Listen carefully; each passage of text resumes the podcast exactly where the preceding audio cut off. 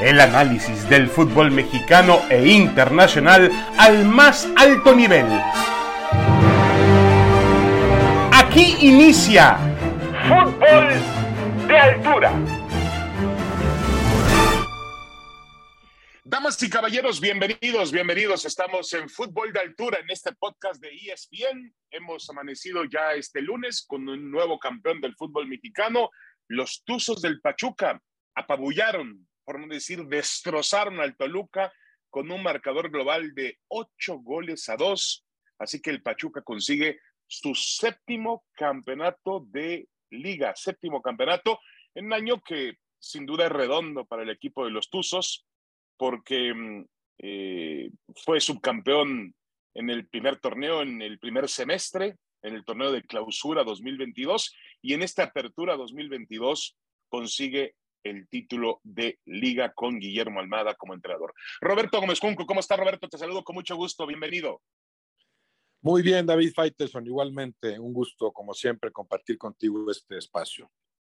Roberto, ¿te, ¿te gusta el campeón? Es decir, ¿te parece que es un eh, bueno, legítimo es, pero finalmente que eh, se hizo justicia con respecto a quien jugaba mejor al fútbol, ha logrado levantar el trofeo. Bueno, me, gusta, claro que me gusta en general por, el fútbol que despliega. Para mí no todos los campeones son iguales y este es un campeón brillante, este es un campeón convincente, con un, con un fútbol que quisiéramos ver más seguido.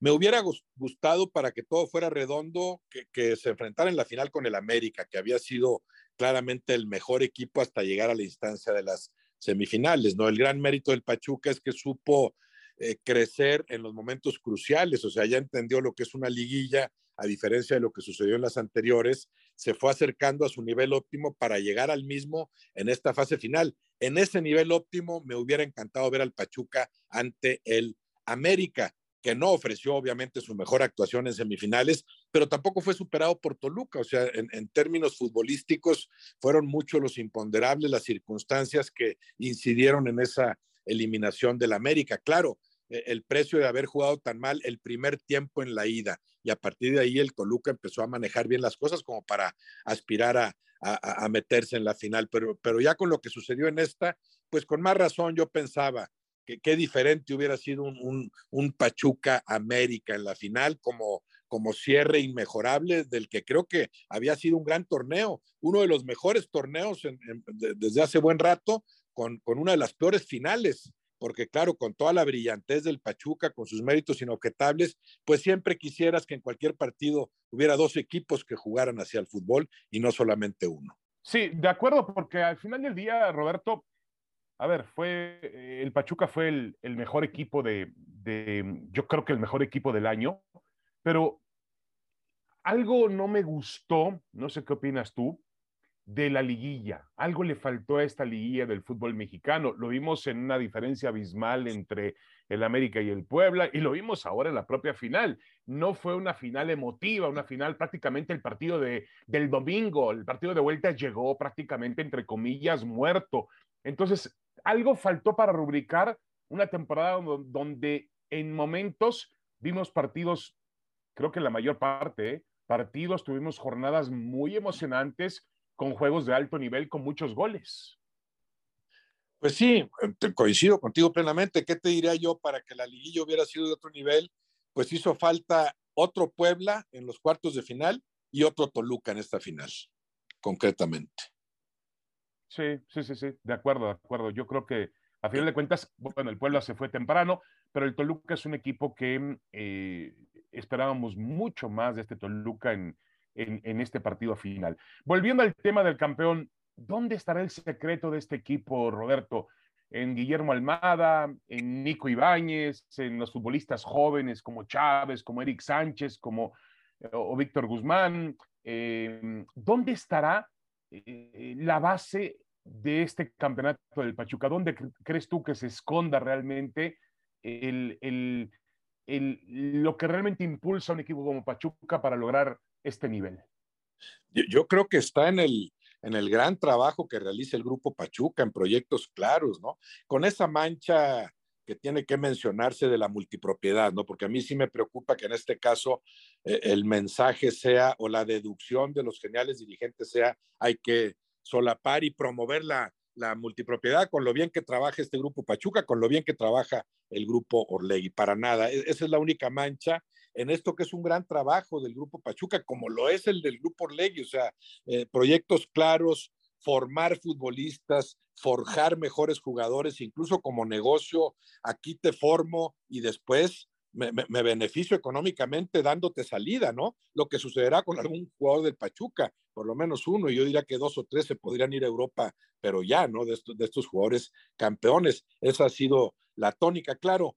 También es cierto que tanto el Pachuca como el Santos Laguna no están sujetos a esa presión a la que sí están sujetos otros equipos. En el América no puedes decir, no pasa nada si en varios torneos no compito, voy forjando futbolistas, voy renovando planteles y a ver qué pasa, ¿no? Ni en, ni, ni en las Chivas, aunque lamentablemente lo hagan las Chivas una y otra vez, bueno, pues pagan las consecuencias, ¿no? Ni en Cruz Azul, ni en Tigres, ni en Monterrey de, de, de, estos, de los últimos 20 años, ¿no? Son equipos en donde la presión es distinta. En ese sentido, el margen de maniobra creo que en Pachuca es más amplio, pero también está la inteligencia, la capacidad, el conocimiento del juego de Jesús Martínez, de Armando, su hermano, de la familia, está Pedro Cedillo ahí también el cuñado, gente, eh, gente que sabe de fútbol y sabe de proyectos claros, de darle continuidad a esos proyectos, en su momento Andrés Fassi, ¿no? A mí me gusta esto también de buscar otros equipos en otras ligas. Ve a Sudamérica, ve a Chile, Argentina, vete a España. E, e, ese tipo de multipropiedad puede ser benéfica para el fútbol, o sea, pero uno por liga nada más, porque tú imagínate la sinergia que hay ahí, eh, eh, la, retroalimentación que puedes recibir teniendo equipos en otras ligas. Si lo que quieres es manejar varios equipos, búscate uno por liga, ¿no? E, esa será la única mancha, pero son proyectos claros, es gente que trabaja muy bien.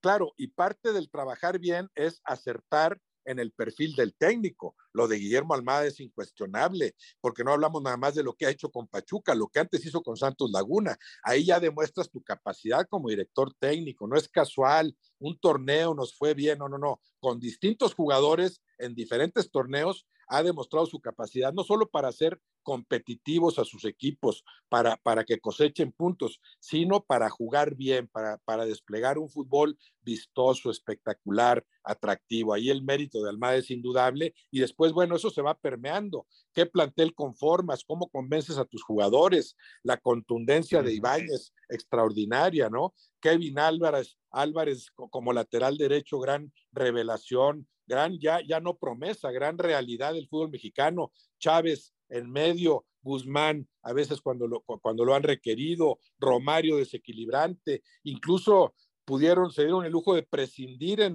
los últimos partidos de Avilés Hurtado, que tal vez en cuanto a potencial sea su mejor futbolista. La, la, seguridad de Ustari, del aparato defensivo, en donde Murillo es uno de los líderes. Es un equipo muy completo, pero claro, amalgamado por un técnico que sabe, que distingue. Y lo de la institución creo que está por encima de todo eso. A partir de ahí se crean los grandes equipos, se generan los grandes equipos, porque simple y sencillamente está la muestra de que es el séptimo título del Pachuca, es en la etapa de los torneos cortos el máximo ganador junto con Toluca, son los dos equipos que han obtenido siete títulos en el lapso de los torneos cortos, pero en el caso del Pachuca además estás hablando de siete títulos con siete técnicos distintos. O sea, ahí se coronó Alfredo Tena, bueno, primero Javier Aguirre, Alfredo Tena, José Luis Trejo, eh, Bucetich, Esa, Alonso y ahora, y ahora Almada. Eso te habla de que el buen trabajo está a, más allá de la capacidad que finalmente muestre o no el director técnico. Y la de Guillermo Almada, bueno, es Almada es incuestionable. Sí, yo creo que eh, lo de Pachuca es para mí una, una muestra in, eh, inequívoca de cómo se debe administrar el fútbol. Es decir, eh, lo ha hecho bien Jesús Martínez, lo ha hecho muy bien la familia Martínez. No estoy de acuerdo con el tema de la multipropiedad que ellos defienden a capa y espada como una legalidad. ¿Y por qué dicen que es una legalidad? Porque el reglamento del fútbol mexicano, pues así lo estipula, pero también los que hacen su propio reglamento son esos dueños de equipos que se reúnen y levantan la mano y votan y dicen, hoy está bien la multipropiedad, mañana está bien que no haya ascenso ni descenso, Hoy está bien que los equipos vistan todos de rojo, mañana queremos que los equipos se vistan de negro. Ellos hacen sus propias reglas, pero no entienden, Roberto, que al final del día, pues lo único que creas es un desequilibrio en la liga, porque obviamente un equipo que es parte de una multipropiedad tiene un universo mayor de futbolistas de dónde escoger, tienen cambios entre ellos. Ya dejemos de lado la suspicacia, el peligro eh, en un fútbol profesional lleno de intereses, ahora con las casas de apuestas metidas en, en todo el deporte profesional, ya dejemos de lado las suspicacias de que se enfrenten equipos pues que le paga, eh, cuyos, cuyo sueldo de los futbolistas sale de la misma bolsa. Ya dejemos eso de lado. Hay otro tipo de cuestiones que por supuesto eh, lastiman esta, esta legalidad o esta ilegalidad convertida en legalidad por arte de magia por los dueños de equipos del fútbol mexicano. Eh, dos cosas, Roberto, nada más para terminar con ese tema. creo que hay una hora patente, ¿no? Hay una cercanía entre entre eh, Ricardo Salinas Pliego, el dueño de Tebasteca, que, que maneja a los equipos Mazatlán y Puebla. Hay cada vez una relación más cercana con Alejandro Herrari, que maneja muy bien, bien a los equipos Santos y Atlas. Y bueno, eso podría estar generando una multipropiedad mucho más grande y poderosa. El, fin de semana me tocó estar en Querétaro para un congreso del deporte y el gobernador me decía, que además de estar presionando para ver si pueden reducir el castigo y que la gente vuelva al estadio a partir de, enero con Gallos Blancos, él personalmente le presentó un grupo de empresarios de Querétaro, del Estado, a la gente de la federación para comprar el equipo de fútbol. Y lo primero que le dijeron, Roberto, es, no, pues no entran aquí. Es decir, es, un, eh, e, es una situación en la que ellos quieren, aparentemente, es un mensaje, queremos dejar la multipropiedad atrás, pero en realidad no hacen nada por dejarla atrás. No, para nada, para nada. Eh, para que tengas un equipo en primera tienes que ser de mi grupo de amigos, ¿no? Eh, si no directamente, bueno, por lo menos cuadrarte ante esos cinco o seis que manejan el fútbol mexicano, encabezado por las dos grandes televisoras, ¿no? Por los jerarcas de ambas Emilio Azcárraga, que participa más o que está más metido en el fútbol. Me da la impresión de que a Salinas Pliego no le interesa gran cosa, pero tiene a su gente ahí de TV Azteca que, decide. Esos dos grandes grupos, con Iraragorri como gran eh, e, e, ejecutor, como, como gran operador, porque le sabe y ha hecho muy buen trabajo, son los que controlan el fútbol. Entonces, las franquicias, yo te digo cuál sí, cuál no.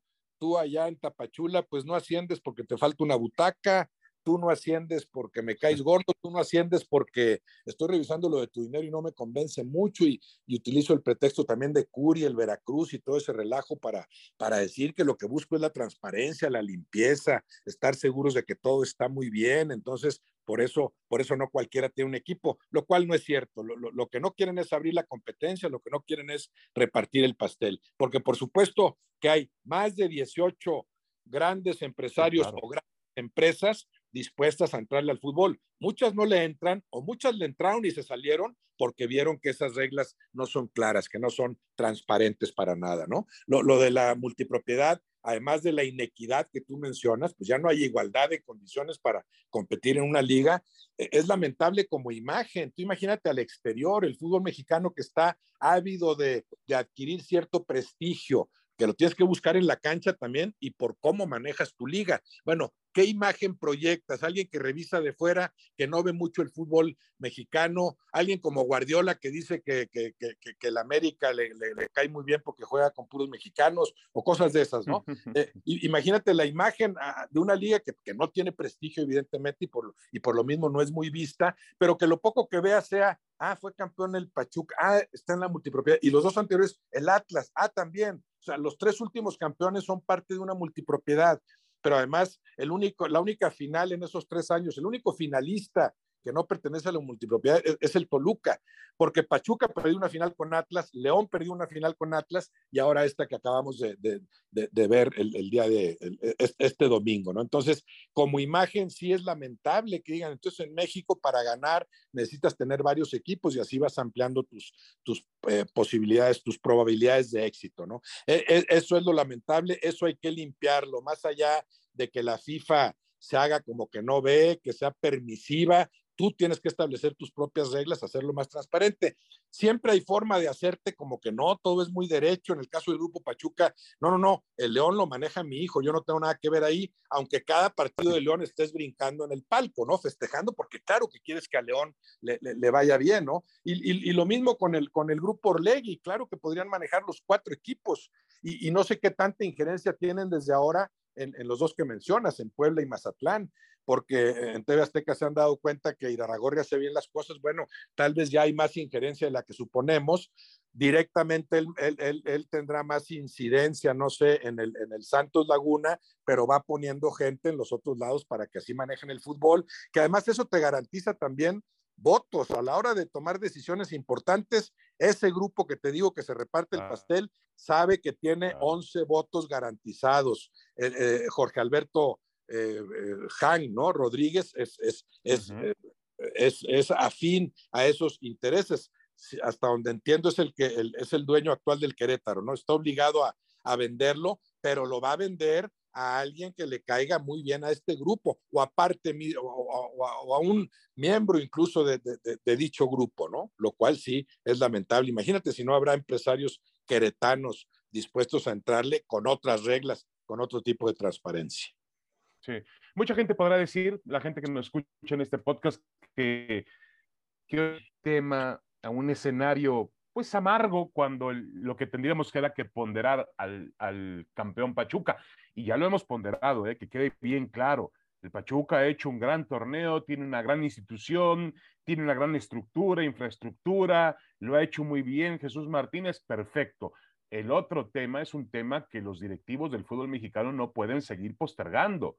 No pueden porque finalmente no hay ni, ellos no tienen leyes, ellos crean sus propias leyes y son capaces de decirnos que lo que está mal está bien y punto, no pasa absolutamente nada y juegan bajo sus propias reglas. Y yo creo que el fútbol mexicano merece otro tipo de transparencia, otro tipo de democracia, otro tipo de, camino.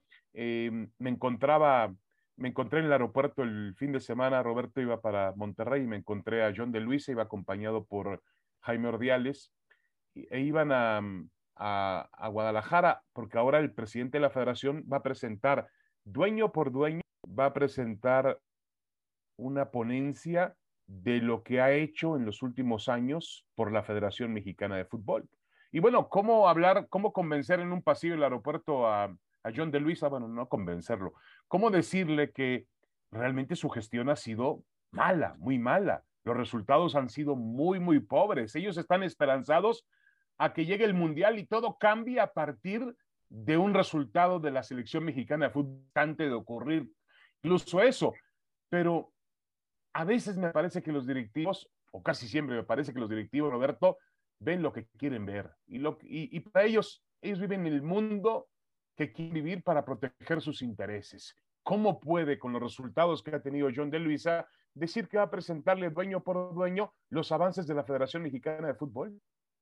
Bueno, sí, eh, eh, lo que pasa es que aquí hay que, hay que distinguir entre lo que, lo que hace John de Luisa o pretende hacer y cuál es su margen de maniobra. O sea, ¿quién toma las decisiones fundamentales? No es John de Luisa. John de Luisa no decidió, no creo, vulnerar ascenso, descenso. No me extrañaría que hubiera votado en contra. Eh, si, es que le piden algún voto, no, no se lo piden porque eso lo manejan los dueños, ¿no? Vulnerar ascenso y descenso, ir solapando el, la proliferación de jugadores extranjeros, o sea, eh, decisiones fundamentales, el sistema de competencia, los dueños dicen con la pandemia, vamos a que califiquen 12 y si se necesita el dato van a entrar 16 directo, ya para qué nos hacemos bolas, porque lo que necesitamos es ese dinero que nada más se consigue en las liguillas por distintas vías, ¿no? Entonces, todo eso creo que, que son cosas fundamentales, no las decide John de Luisa. A mí esa es la única parte que, que, que, vamos a decir que, entre comillas, me gustaría de esta multipropiedad del Pachuca. Nociva, lamentable obviamente, pero lo único respetable es que dices, bueno, estamos hablando de un grupo que es el único que se opone al poder. Hay que distinguir entre, entre el Grupo Pachuca, el Grupo Orlegui, cuadrado completamente a los intereses de las grandes televisoras, y, y la única pequeña oposición la encabeza el Grupo Pachuca. Entonces ahí ya tiene dos votos garantizados, más otros dos o tres a los que logra convencer, a veces sí y a veces no. Son cuatro, cinco, seis máximo de los 18 que, de nada te van a servir a la hora de votar las cosas, de, votar por las cosas fundamentales, ¿no? Entonces, sí, yo, yo pienso que John de Luisa eh, es capaz, eh, es, es, es, una persona honesta, pero que tiene un margen de maniobra muy reducido. Lo fundamental, lo que hay que modificar en el fútbol mexicano son otras cosas. Ahora, ojalá todos trabajaran como este Pachuca, por supuesto, coincido contigo. Primero hay que volver a resaltar eso. Gran fútbol el de este Pachuca, no todos los campeones son iguales. Ojalá cundiera el ejemplo, que hubiera más instituciones, más equipos que trabajaran así, que formaran jugadores de ese nivel que, enarbolaran como equipos en la cancha esos principios que enarboló este Pachuca de, de, Almada, ¿no? Más allá de, lo, de, resolver lo fundamental, lo que, va, lo que va a repercutir más a largo plazo, ¿no? Acabar con la multipropiedad, reinstaurar el mecanismo ascenso-descenso, bajarle a la cantidad de extranjeros, pulir el sistema de competencia para que no promueva a tal grado la, la mediocridad. Correcto. Vamos a hacer una pequeña pausa, Roberto, aquí en Fútbol de Altura. Vamos a regresar con, eh, dejo un tema ahí sobre la mesa ahora que lo mencionas. Eh, y ya, ya, ya había ocurrido en otra época, en otra instancia, bajo otras condiciones, puede ser, de la, de, de la vida del fútbol mexicano. Pero ¿qué tal que un grupo como el Grupo Pachuca o como Grupo Orlegui, vamos a Orlegui, aunque Orlegui tiene, ya lo mencionaste tú, relaciones muy pues demasiado cercanas con el poder televisivo. Entonces sería prácticamente lo mismo. Por eso yo menciono a Grupo Pachuca. ¿Por qué no entregarle a Grupo Pachuca la parte deportiva de la Federación Mexicana de Fútbol? Es decir, la operación de las selecciones nacionales. ¿Por qué no dárselas a un grupo que trabaja bien? Em, eso ya había ocurrido en algún momento con los Pumas de la universidad, allá por la década de los 80 del siglo pasado, cuando aquel ingeniero Aguilar Álvarez manejaba los intereses deportivos de la selección mexicana y la federación lo entendía así. Pumas era el que mandaba en la selección nacional. Hacemos una pausa y regresamos. Esto es Fútbol de Altura en el podcast de ESPN.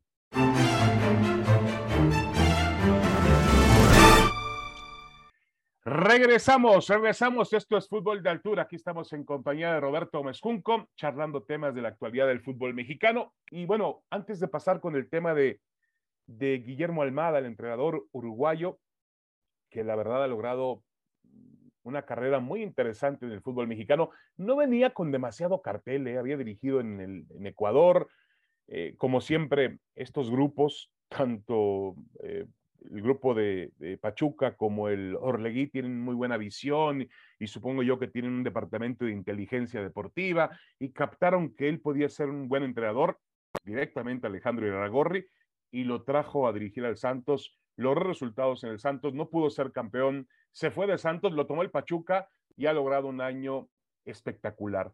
Em, Roberto, ¿ves a Guillermo Almada como un candidato una vez que termine el Mundial si Gerardo Martino decide no continuar o si la federación decide que Martino no continúe. ¿Ves a Guillermo Almada como un potencial entrenador de la selección de México? Sí, bueno, creo que, que, podría estar en, el, en, la discusión, obviamente, ¿no? Tiene varios torneos de dirigir muy bien en el fútbol mexicano a distintos planteles, lo cual para mí es muy importante, porque a veces un técnico encaja con un equipo y después lo ves en otro y lo ves en, en otros tiempos y con otros jugadores y resulta que no servía para nada, ¿no? Eh, yo, yo, quiero ver, por ejemplo, al Arcamón dirigiendo a otro equipo, Quiero ver a Coca, que hizo un trabajo extraordinario con el Atlas, dirigiendo otro equipo. Como he visto a Ferretti dirigir a distintos equipos y hacer que, jueguen muy bien o plasmar su idea del, juego en, la cancha, como, como he visto Herrera, Bucetich, Enrique Mesa, del cual, por cierto, me da mucho gusto verlo ayer entregando ese trofeo. De los siete títulos del Pachuca, yo digo que hay de campeones a campeones. Bueno, el campeón redondo más convincente de todos fue aquel de Enrique Mesa. Fue el único Pachuca que se coronó después de haber sido primer lugar en la tabla general y de haber sido el mejor en cada uno de los partidos de la liguilla, ¿no? Lo cual no siempre sucede en el fútbol mexicano. Sucede a veces lo que ahora vimos, un gran campeón como es el Pachuca, pero un equipo que había sido mejor hasta semifinales, claramente mejor, más allá de lo, de subjetivo del asunto. El América, el, el, Pachuca era el equipo que más se acercaba a ese fútbol, fueron los dos mejores, evidentemente, ¿no? Entonces, sí, sí, eso hay que, hay que eh, destacarlo, eh, reconocerlo. Pero eh, aunque Almada sea, por otro lado, un, candidato natural, ineludible, cuando en enero se sienten a platicar si es que no sigue Gerardo Martino, claro que el nombre de Almada ahí estará, pero estarán otros también. Lo que a mí no me gusta es esta falta de proyectos claros y tiene que ver con, con, así como hablamos del Pachuca como una gran institución, bueno, falta que, la Federación Mexicana se convierta en una gran institución, que tengas proyectos claros más allá del técnico en turno. O sea, así se trabaja en México, así se trabaja a nivel de selecciones nacionales. Eso por supuesto que falta, entonces está sujeto a, a los caprichos de cada técnico a tal grado que cada semestre se nombran como candidatos a los que salen campeones. Ahorita ya nadie habla de Coca, pero hace seis meses decían que Coca era el sí. idóneo para dirigir a la selección. Eso te demuestra, la, claro, te demuestra la falta de proyectos claros. Almada, bueno, sí, porque tiene rato de hacer bien las cosas, será un candidato, pero si caemos en que cada seis meses candidateamos para la selección al campeón en turno, pues simple y sencillamente demostramos que no hay proyectos claros por encima del director técnico que venga. Sí, correcto. Por eso hablaba yo hace un instante, eh, Roberto, que si algo hace, que en realidad el, el, título del Pachuca envía un mensaje de lo necesario que es tener proyectos. Si algo tiene Pachuca, ha sido proyectos y los ha tenido desde que Jesús Martínez llegó a esa plaza, porque esa plaza eh, realmente era manejada bajo los caprichos de algunos empresarios, los caprichos políticos. Es verdad, Jesús tuvo una relación muy cercana con el, el, el gobierno. Eh, pero bueno, ¿cuántos no tuvieron esa relación cercana con el gobierno y al final de cuentas no hicieron absolutamente nada y desaparecieron del mapa? Y él entendió qué tenía que hacer en Pachuca para que el fútbol realmente triunfara y logró convertir una plaza que con todo respeto tenía un estadio tubular, que no tenía ninguna clase de estructura, infraestructura, nada logró convertir esa plaza en una de las mejores del fútbol mexicano, una plaza realmente poderosa, quizá más conocida, lo que son las cosas, yo creo que el Pachuca ha ganado más notoriedad por el equipo de fútbol que por la propia ciudad, eh, porque ha, la ciudad ha avanzado también en parte por lo que ha logrado hacer Jesús Martínez con el equipo de fútbol. Ayer lo decía esto en la mesa de fútbol picante y tiene razón, la presión, es muy diferente un equipo como Pachuca, como León, como Santos, como el propio Atlas. Es muy diferente a un equipo como Chivas, como el América, como Cruz Azul o como lo sería la selección mexicana de fútbol, ¿no? Que también tiene una gran presión y una exigencia de resultados. El Pachuca, bueno, te permite tener de pronto espacios en los que tú dices, voy a planear, voy a traer un entrenador joven de Argentina a ver si me funciona. Voy a darle oportunidad a los chicos de las fuerzas básicas de la Universidad del Fútbol para ver si pueden eh, realmente mantener un estado competitivo al equipo.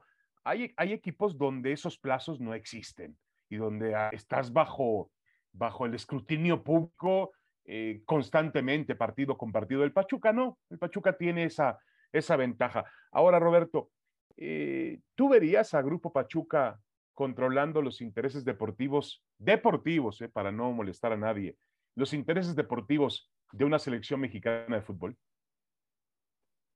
No, no la veo. Claro que sería buenísimo, pero no, no la veo para nada porque volvemos a lo mismo. No, es el grupo que está en el poder. En, en, ese caso lo harán con el grupo Orlegui, que también trabaja muy bien, que es gente de ellos, son amigos, son parte de los amigos que se reparten el pastel entonces, yo eh, sí veo que, le, podrían ir cediendo, y de hecho ya lo están haciendo, eh, cediendo el control más al grupo eh, Orlegui, ¿no? Que, que, al grupo Pachuca. Eh, ahora, no, no, no, yo, no, yo no pensaría solamente en la selección. La selección es producto del fútbol mexicano en general, de la liga. O sea, ¿a quién pones para que tome las decisiones fundamentales en la liga?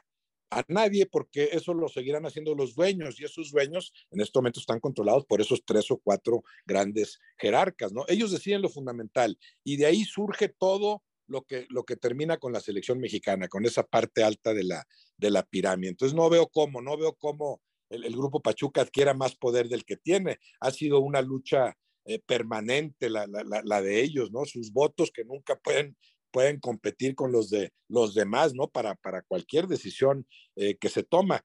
Yo, yo recuerdo algunas veces a Jesús Martínez diciendo que le encantaría, le hubiera encantado tener un equipo en Guadalajara o en Monterrey, porque hablamos de otro tipo de plazas. Y eso lo decía antes de, de, conseguir a León, porque por el León también peleó en ese sentido, porque lo veía más como una plaza futbolera, vamos a decir, más fuerte en esos términos que la plaza de Pachuca. Así adquirió a León y hubiera querido tal vez algo de Guadalajara, de Monterrey, sabiendo él que en, esos casos la presión sería distinta. No te permitirían trabajar cinco torneos y ves sembrando. Hay que, hay que recordar lo que pasó con, con este Pachuca entre aquel título de mesa y el siguiente, el sexto, que fue el de Alonso. Hubo un lapso ahí de varios torneos muy flojos de ni siquiera calificar, o sea, torneos que en otros equipos no soportarías. Ahí sí, porque la presión no existe. Entonces, eh, eh, yo imagino que Jesús Martínez, consciente de eso, preferiría tener más presión, o sea, sí quiero entrarle a la presión,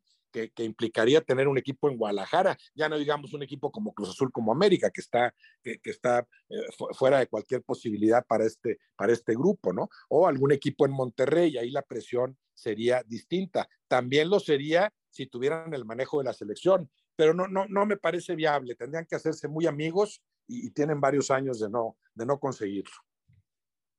Sí, y a final de cuentas la, la conclusión es que eh, el equipo que mejor jugó al fútbol ganó, bueno, uno de los que mejor jugaron al fútbol ganó el campeonato, uno que tuvo un año redondo prácticamente, y también, Roberto, lo del Pachuca es otra muestra.